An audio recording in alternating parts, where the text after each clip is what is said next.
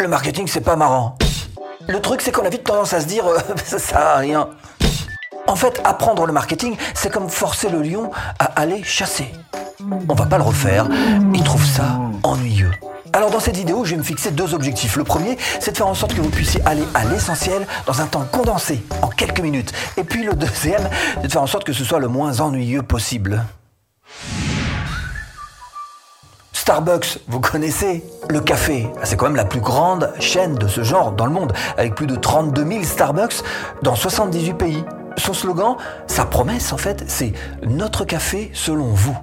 Alors pourquoi cette approche particulière? Est-ce qu'ils sont carrément en train d'abandonner leurs produits à leurs clients? Est-ce qu'ils sont plus maîtres de la situation? Est-ce qu'ils sont plus décisionnaires sur leurs propres produits? Rien de tout ça. Ils veulent juste être au plus près de leur marché en favorisant l'expérience du consommateur.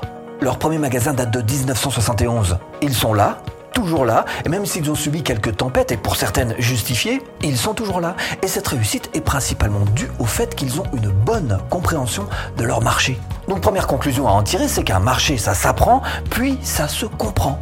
Concrètement pour vous, la première action à mettre en place, ce serait de chercher à apprendre de vos concurrents.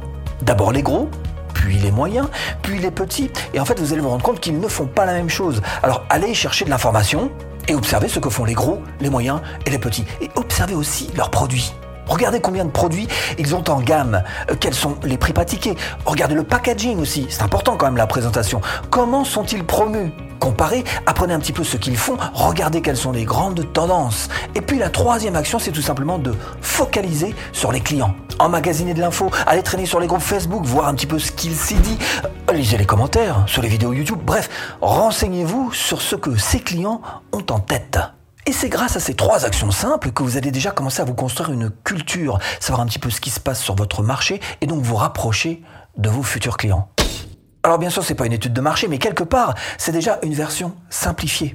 Notre café selon vous.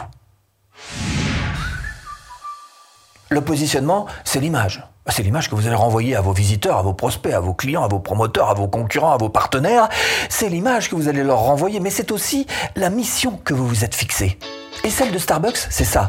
Inspirer et enrichir l'esprit au gré des rencontres, café après café, dans chacun des quartiers où nous sommes implantés.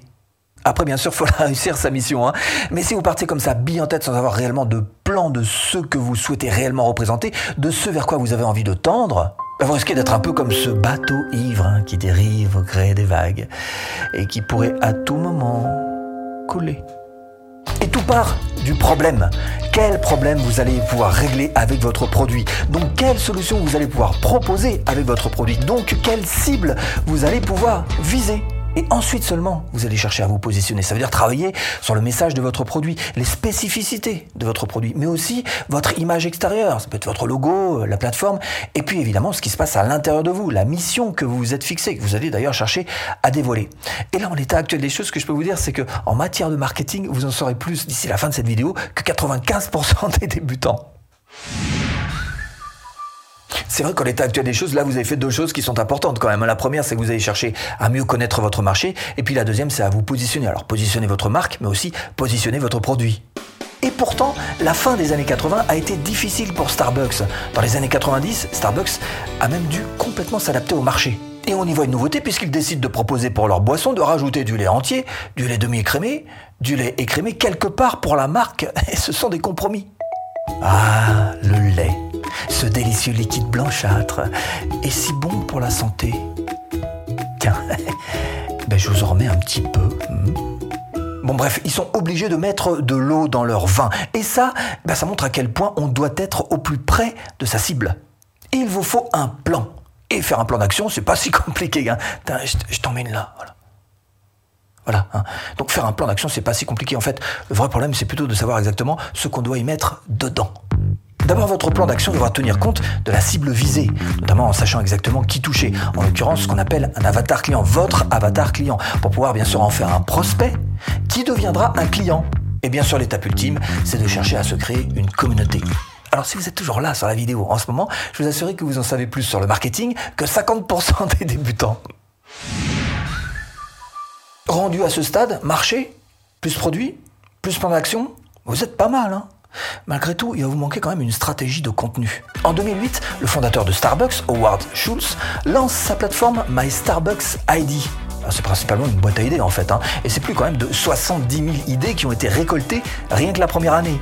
Alors aujourd'hui, aujourd'hui c'est tout à fait différent, ce sont plutôt des, cartes cadeaux qui sont mises à l'honneur sur leur site. Et là on voit bien que effectivement en termes de contenu, Starbucks ils sont vraiment toujours euh, à la pointe. Leur équipe marketing est toujours en train de réfléchir quelles vont être les bonnes idées.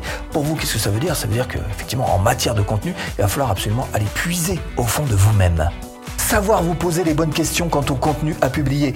Ce que vous devez publier, quoi. Quoi publier? Où est-ce que vous allez publier? Quand est-ce que vous allez publier? Est-ce que vous allez passer par la pub? C'est pas trop recommandé pour les débutants, mais bon, est-ce que vous allez passer par des partenariats?